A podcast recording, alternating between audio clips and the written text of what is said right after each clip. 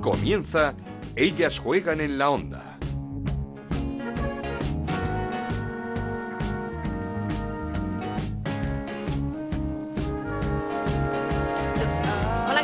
Bienvenidos una semana más a Ellas Juegan, este podcast que en Onda Cero dedicamos al fútbol femenino. Nos podéis encontrar en ondacero.es y en nuestra cuenta de Twitter en arroba Ellas Juegan OCR. Semana de Copa, semana de fiesta para el fútbol femenino español. Cuatro equipos se disputarán en un estadio como Butarque, además con aficionados en las gradas. Este último título de la temporada en el que, como no, el Barça parte como favorito. Y es que las azulgrana quieren el triplete. Mañana a las 7, primera semifinal entre el Barcelona y una de las revelaciones eh, de esta temporada, el Madrid Club de Fútbol Femenino, que dejó fuera nada más y nada menos que al Real Madrid. El jueves, segunda semifinal a las 8 entre el Atlético de Madrid y el Levante, o lo que es lo mismo, la revancha de la final de la Supercopa que se llevaron las rojiblancas. Y la gran final el domingo a las 8 de la tarde. Semana de Copa, pero tenemos que hablar también de la Liga. Quedan solo tres jornadas y se complican y mucho las cosas para EDF Logroño a 7 puntos de la salvación, Español y Santa Teresa a 6 de esa salvación y Deportivo Banca a 5 de la permanencia. El Santa Teresa y el EDF empataron a 1, un resultado que no servía a ninguno de los dos equipos. El Depor caía 3-0 ante un Sporting de Huelva espectacular que sella su permanencia un año más en la élite y el Español caía en el descuento 2-3 ante el Barça con un gol de Mariona Caldentey, un Barcelona muy motivado ante su gran rival que no hizo pasillo a las azulgranas. Sigue la lucha por la segunda plaza entre el Real Madrid, que ganó 1-3 al Athletic Club de Bilbao, y el Levante, que derrotó 2-3 al Madrid Club de Fútbol Femenino con un nuevo tanto de la Pichichi Esther. Empate a uno entre Betis y Rayo Vallecano. Un gol de Anita Marcos dio la victoria al Valencia en Eibar. Empate sin goles entre la Real Sociedad y el Atlético de Madrid con la vuelta de Carmen Menayo a los terrenos de juego casi 10 meses después de su grave lesión de rodilla. Y victoria del Granadilla 2-0 ante el Sevilla con un golazo de María José. De la Liga y de la Copa toca hablar en los siguientes minutos, así que comenzamos. Esto es Ellas juegan en la onda, el podcast de Onda Cero en el que te contamos todo lo que pasa en el fútbol femenino.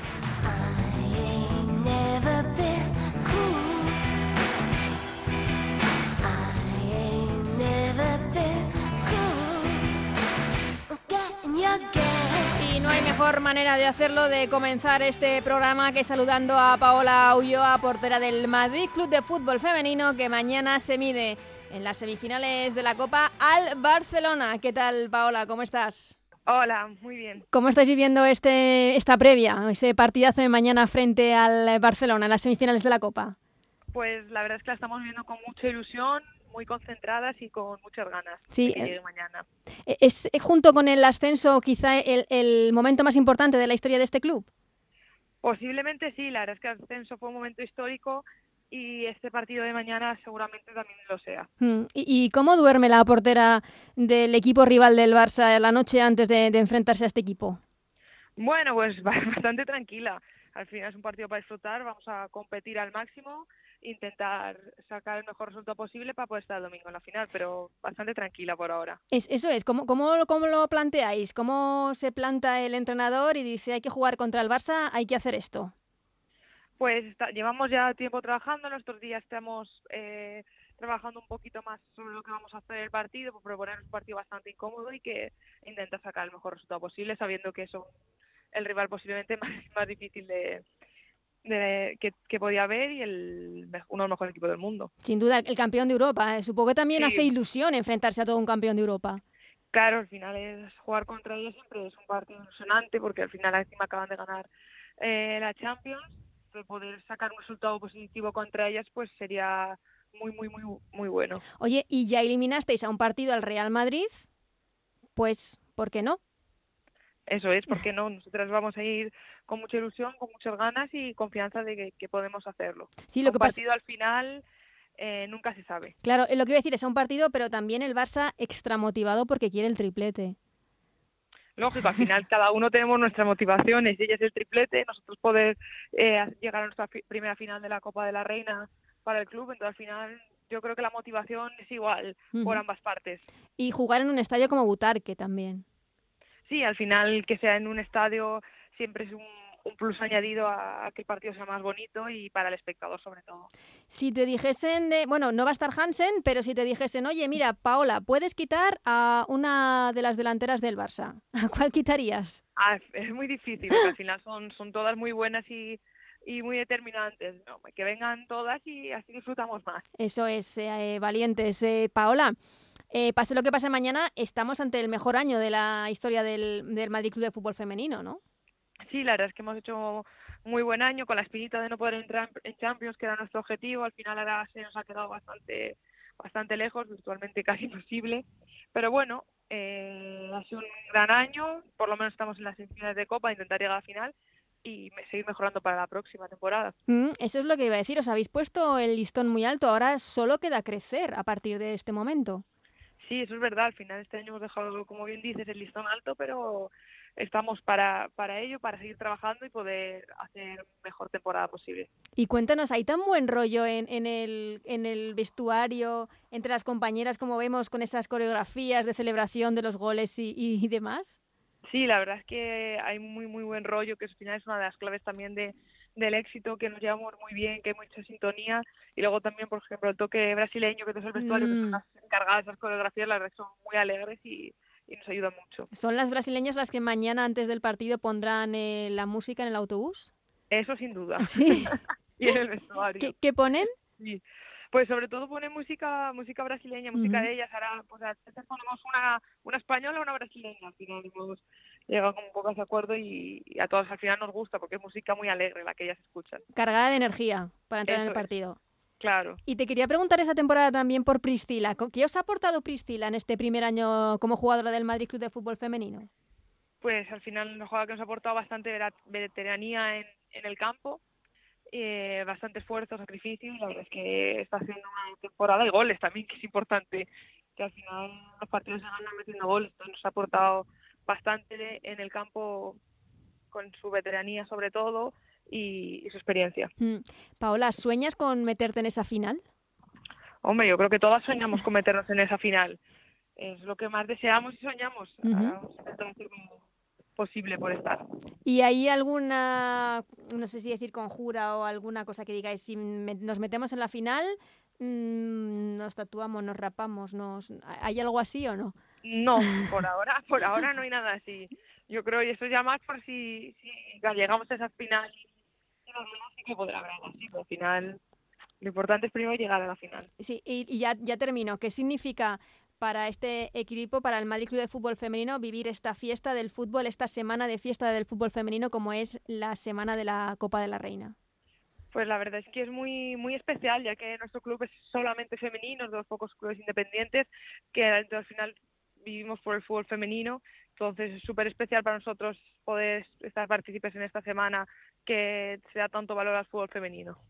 Pues eh, Paola, que lo disfrutéis y mucho mañana ese partido ante el Barcelona, ante todo un campeón de Europa como es el Barça. Muchísima suerte y, y que vaya todo fenomenal, Paola. Muchísimas gracias.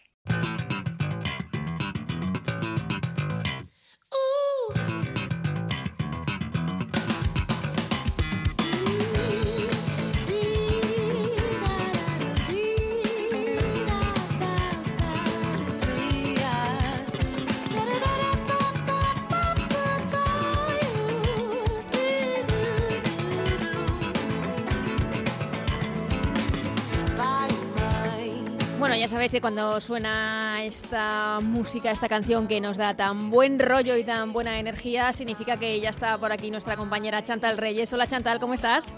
Hola Ana, ¿qué tal? Con muchas cosas de las que hablar, pero vamos a empezar eh, por esa Copa de la Reina, este título que se decide esta semana, en lo que hemos venido a decir que es la fiesta del fútbol femenino español en Butarque, con eh, aficionados en las gradas y primera semifinal Barça Madrid Club de Fútbol Femenino. Mm, no sé qué opciones le, puedes dar al Madrid Club de Fútbol Femenino. Es cierto que es a un partido, pero el Barça viene motivadísimo, quiere el triplete. Sí, además que viene ya de sufrir el Liga, así que no creo que quiera sufrir otro partido. Yo creo que, que buscará esa tranquilidad y esa calma. Es cierto que, que el Barça viaja sin, sin Hansen, pero bueno, vuelven a entrar en lista Jenny y Alexia, así que realmente es como si no hubiera ninguna baja, porque sabemos que la plantilla es eh, muy amplia Entonces es un partido, ya habíamos que contra el Real Madrid sí que pudo hacerlo, pero obviamente el, el Barça es favorito porque lo que dices, vienen con motivación extra por lograr este triplete que sería hito histórico nuestro fútbol. Mm, además, como dices, el, por así decirlo, el día tonto ya lo mm. tuvieron, eh, en el que hubo alguno, algún que otro error eh, individual difícil de ver en un equipo como el Barcelona y supongo que también les sirvió de como de lección de experiencia eh, ese partido ante el español. Totalmente, además es lo que dices, es que realmente los dos goles del español vienen por errores del Barça, primero por un error de Paños y segundo por un penalti muy claro de Pereira. Y dudo que quieran volver a repetirlo, lo solventaron, cosa importante porque hace unos años atrás cuando se les complicaba un partido así no eran capaces de revertirlo, pues sobre la bocina pero lograron hacerlo y no creo que ni a las jugadoras ni a Luis les gustara mucho ese partido, así que mm. seguramente la habrán preparado a conciencia para que no vuelva a pasar. Seguro que veíamos a Luis Cortés eh, en, inquieto en el, en el banquillo durante todo el partido, no, no dando un poco crédito a lo que estaba pasando, pero es cierto que, que, como dices, las jugadoras tuvieron ese orgullo de, de, querer ganar ese partido, estaban además con muchas ganas, no sé si también por ese detalle del español de, de no hacer pasillo. Pues puede ser, al final era un partido fácil porque también era un campo muy de escolar en el sentido de que por los laterales había las otras porterías que se cruzaban. eh, lo que dices que no hubo pasillo, también por lo que se comentó, eh, asistentes al partido, eh, hubo bastantes eh, palabras descalificatorias contra las futbolistas del Barça, entonces yo creo que al final también un poco la rabia hecha te lleva a querer sacarlo sí o sí. Y por eso se celebró como se celebró, ¿no? Porque al final era muy intenso, había muchos eh, sentimientos en ese partido y sabemos que los series contra el español siempre son especiales. De esa misma forma, tanto, o sea, que salió para el Barça de forma positiva, también para el español fue un, una motivación extra y por eso sacaron adelante un partido hasta el final casi que que parecía tan difícil en un principio. Entonces, bueno, es un derby que sabemos que siempre es complicado. Yo creo que el Barça sí que tuvo ahí esa espirita de, de bueno, del pasillo, de los insultos y de todo un poco y al final por eso se celebró con tanta con tanta ansia. Sí, se celebró y, mucho tanto en el campo como en, en la zona de, de, la grada donde estaban las, las jugadoras del, del Barcelona. Quiero hablar de dos jugadoras, eh, Chantal, eh, en el momento en el que se encuentra Aitana Bonmatí, eh, que, no, no, no, sé ahora mismo si hablar de techo, pero está en un momento espectacular. Y sabes que es una debilidad mía, también es cierto, Patrick ah. Guijarro. Eh, pero es que creo que los fundamentos que tiene esta jugadora no los tiene, pues, pues, los tienen, si los tienen, los tienen muy pocas porque el golazo que marca es, es, es increíble.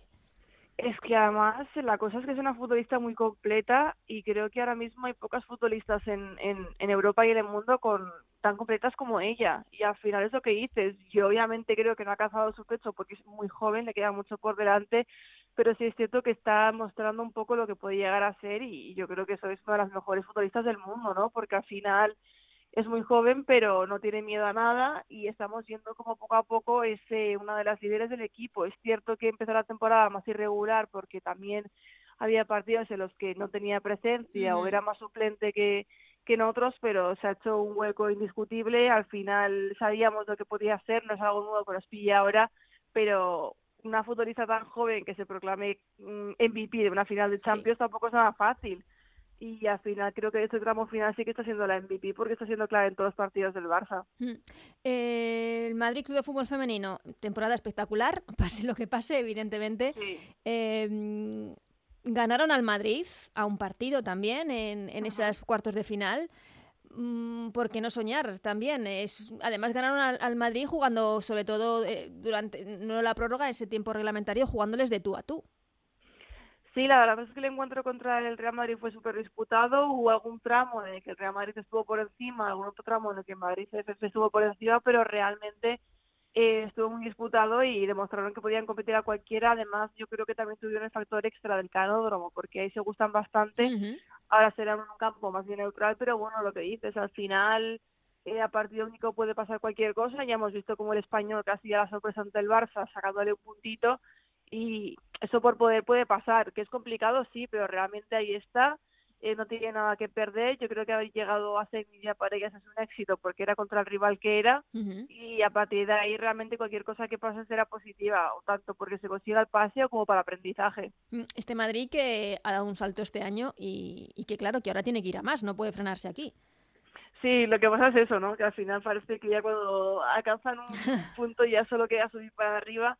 Yo creo que han hecho un buen trabajo. me imagino que parte del bloque se, se mantendrá porque son futbolistas que, que, bueno, algunas sí que llevan tiempo, pues como por ejemplo Estela, otras acaban de llegar, pero yo creo que sí que hay un grupo que parece que se está formando y siendo compacto y que si lo mantienen, que a partir de ahí sí que se puede eh, al menos eh, realizar una, una, liga igual que, que, la que han hecho este año. Mm. Y la segunda semifinal, que se va a jugar el jueves a las 8 de la tarde entre el Atlético de Madrid y el Levante, partidazo. No sé si se ve también como una especie de revancha de, de esa final de la Supercopa que se llevó de forma más cómoda de lo que preveíamos el Atlético de Madrid. Pues puede ser, al final son dos equipos que ya han jugado esta temporada bastante entre hmm. ese partido y los de Liga. Además recuerdo que después del partido de la Supercopa en Liga el Levante ya, ya ganó relativamente con, comodidad y es la eliminatoria más igualada por descontado, es casi como, como una final y se van a juntar pues lo que dices, esas ganas de un poco de revancha de Levante y de hacerse con un título que, que necesita esa temporada y que un poco para aliviar esa tercera plaza que parece que van a ocupar y por otra parte se junta con que el Atlético de Madrid es su última bala para salvar la temporada, ¿no? Es cierto que ganó la Supercopa, pero bueno, no deja de ser un título no tan importante como la Liga o la Copa y al final si ganará la Copa sí que se va a variar un poco la temporada porque ha sido un desastre en lo, en lo referente a la Liga, entonces eh, será un partido ahí complicado para ambos, pero claro, también bueno, saben que si ganan posiblemente les toca al Barça, pero eso ya es pensar más adelante, así mm. que nos, quedamos con este partido primero. Esto ya, ya vendrá. Eh, en Levante, bueno, eh, no es matemático, pero sí virtual, jugará el año que viene la, la Champions, o sea que ese objetivo cumplido ya para, para el equipo granota, pero mm, muy regular en los últimos partidos de, de liga, donde además se está encajando.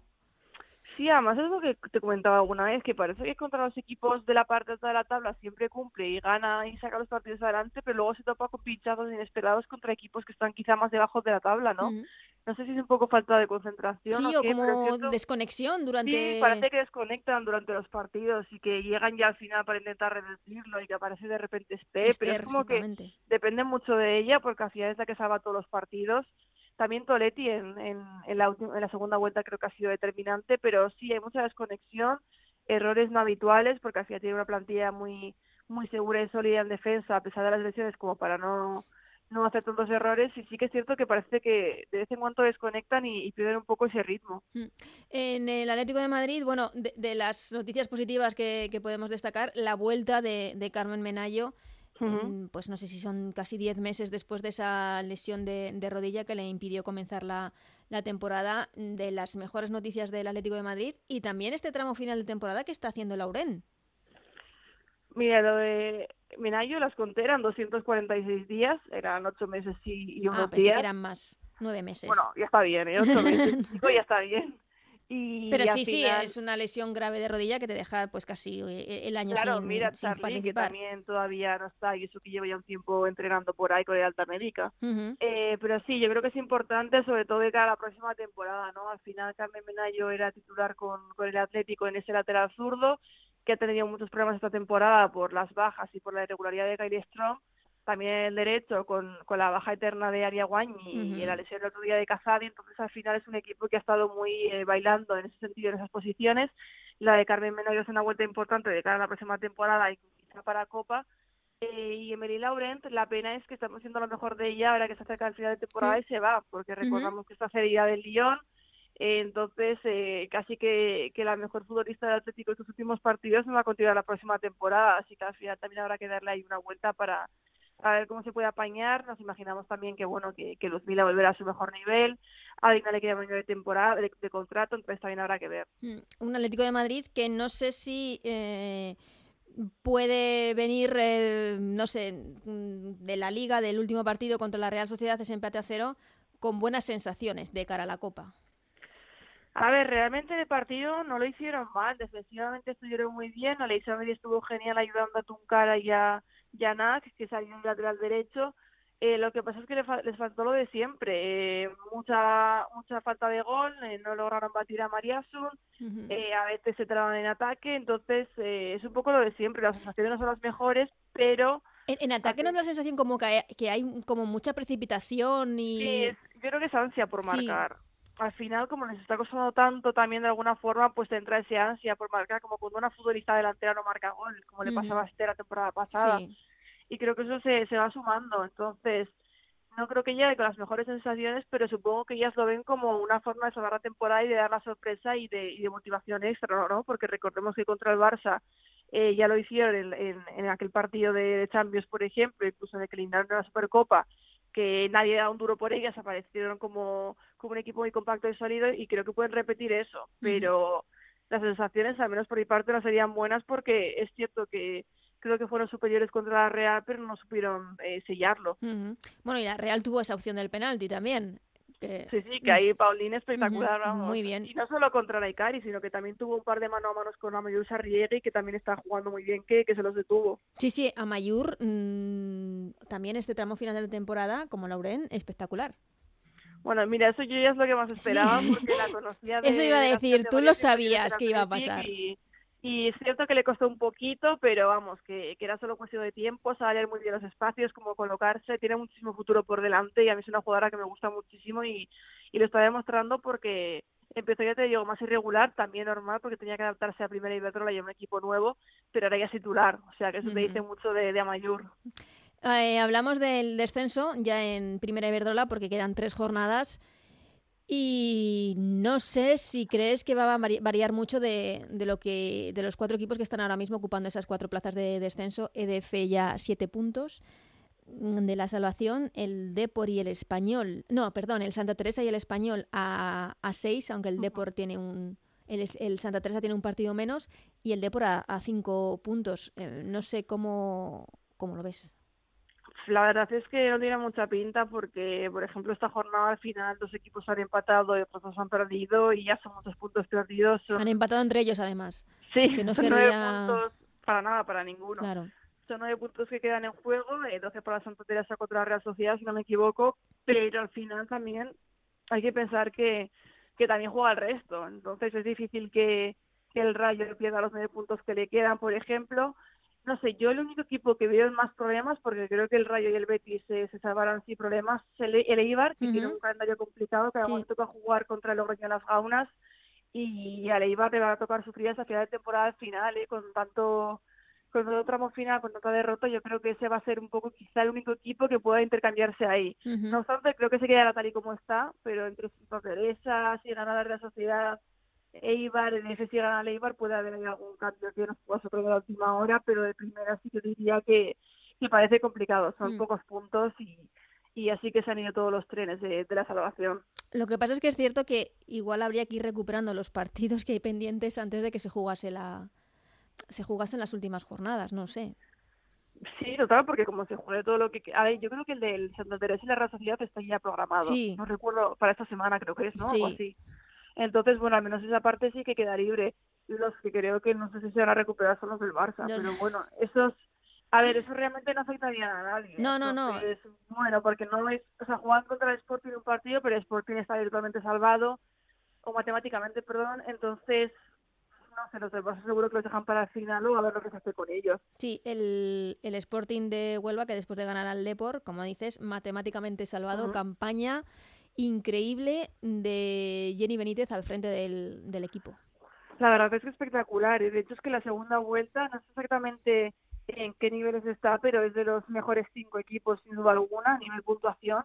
Y es que el Sporting era un equipo al que siempre valorábamos porque defendía muy bien, que era muy sólido y era muy difícil marcarle gol, pero es que ahora también es un equipo que sabe marcar. Yo creo que eso es el plus que les ha dado Jenny Benítez, que, que les ha enseñado un poco a combinar entre ellas y al final es un equipo efectivo que, que además marca golazos, como vimos de Cinta y de Fatucante, y que tiene ahora mismo en Danielena pues una, una goleadora muy fiable que lleva creo que son seis partidos seguidos marcando. Claro, es que Danielena esta segunda, en esta segunda vuelta se ha hinchado a meter sí, goles. Sí, tanto ella como el Sporting han dado un cambio de chip muy muy importante. Yo creo que era necesario el cambio de entrenador porque es cierto que Antonio todavía las conocía muy bien y que llevaba muchos años con ella, pero también a veces eh, te quedas obsoleto en el sentido de que ya no tienes nada más que aportar, ¿no? Entonces yo creo que este cambio de entrenador ha venido muy bien, obviamente a la vista está que Jenny Benítez ha sabido sacar lo mejor de ellas y al final, porque la primera vuelta fue mala, pero la segunda vuelta realmente es que son de los mejores equipos de, de la competición y de haber sido así a toda la temporada habrían estado hasta en, hasta Copa. Mm.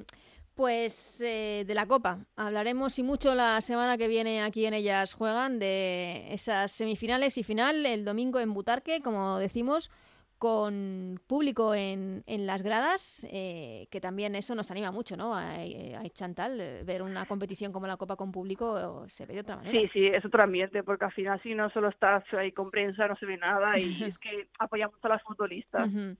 Lo notarán, no sé si el Madrid Club de Fútbol Femenino será el equipo local en, Butarque, que tendrá más apoyo en la, en la grada. Ya veremos cómo se resuelve eso, pero lo hablaremos sí mucho eh, la semana que viene aquí.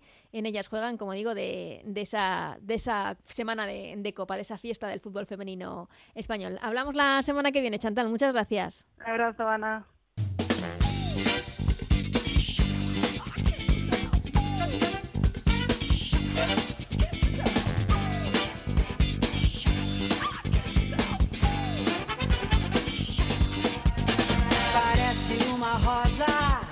Pues hasta aquí este Ellas Juegan de esta semana. Gracias como siempre a Nacho García en la parte técnica que hace que este programa sea posible. Os recordamos el menú de la semana, de esta semana de Copa, de esta semana de fiesta.